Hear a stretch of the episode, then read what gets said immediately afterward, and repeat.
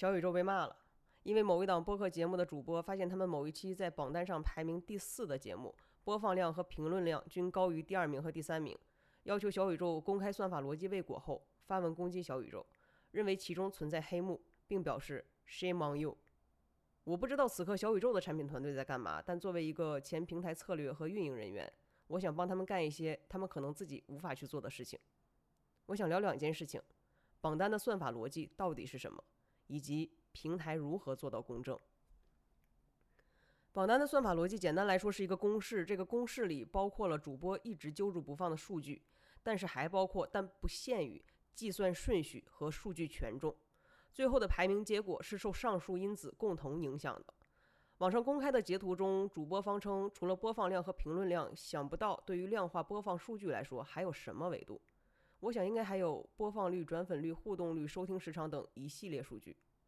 为什么小宇宙不透明化它的算法逻辑呢？我猜有几个原因：一是因为这属于小宇宙的商业机密；二是因为算法策略是在持续变动的；三是因为很多因素不可解释，因为是拍脑袋的。这也是策略需要持续变动的原因之一。一个平台做了一个榜单，它是否应该公开它的排名规则？是。小宇宙做了吗？做了。他解释了榜单含义、更新频率、排名主体。他是否应该透明化他的计算逻辑和策略？我认为不，原因我已经解释过了，而且我可以再说一下他公开这些之后的影响：策略会被投机者钻空子，而平台将投入大量的人力成本进行反作弊和处理客诉，最终的结果还是会被钻空子，因为根本就没有完美的策略。另外，如果它的策策略还涉及推荐算法，那么公开了，大部分人也看不懂。新冠病毒的基因序列已经公开很久了，有能力的人可以先研究一下怎么破解它的逻辑漏洞。至于平台如何做到公正，我去搜了一下公正的含义。公正是一种价值判断，内含有一定的价值标准，翻译过来可能就是平台有平台的态度。效率至上是一种态度，让每一种声音被听见也是一种态度。在我看来，小宇宙属于后者。这也是我今天突然想要录这个播客的原因。在看到主播方表示，作为创作者，不仅没有感受到任何鼓励，还感受到了不公和被压制，我感到非常愤怒。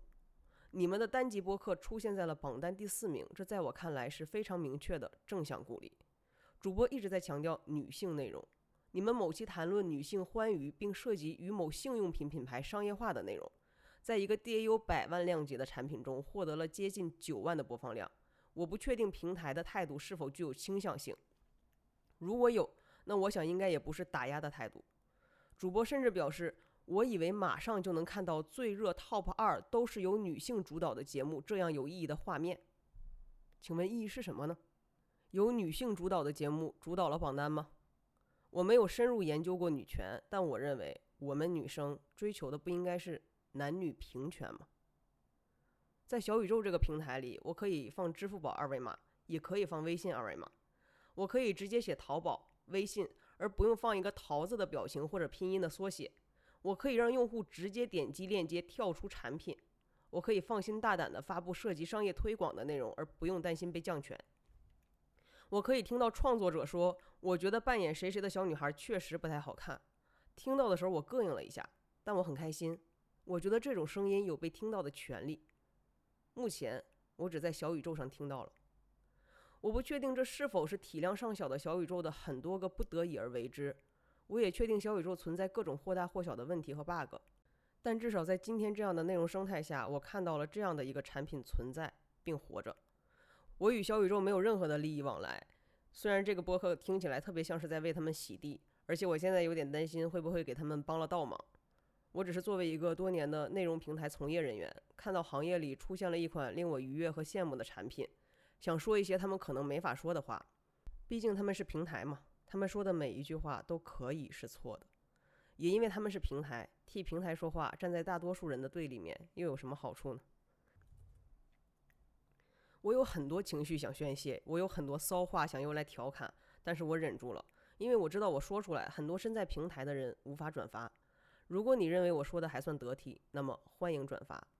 最后，我还有一个疑问，就是这个发文抨击小宇宙的人，你们捍卫的到底是女性的权利，还是你们个人的权益？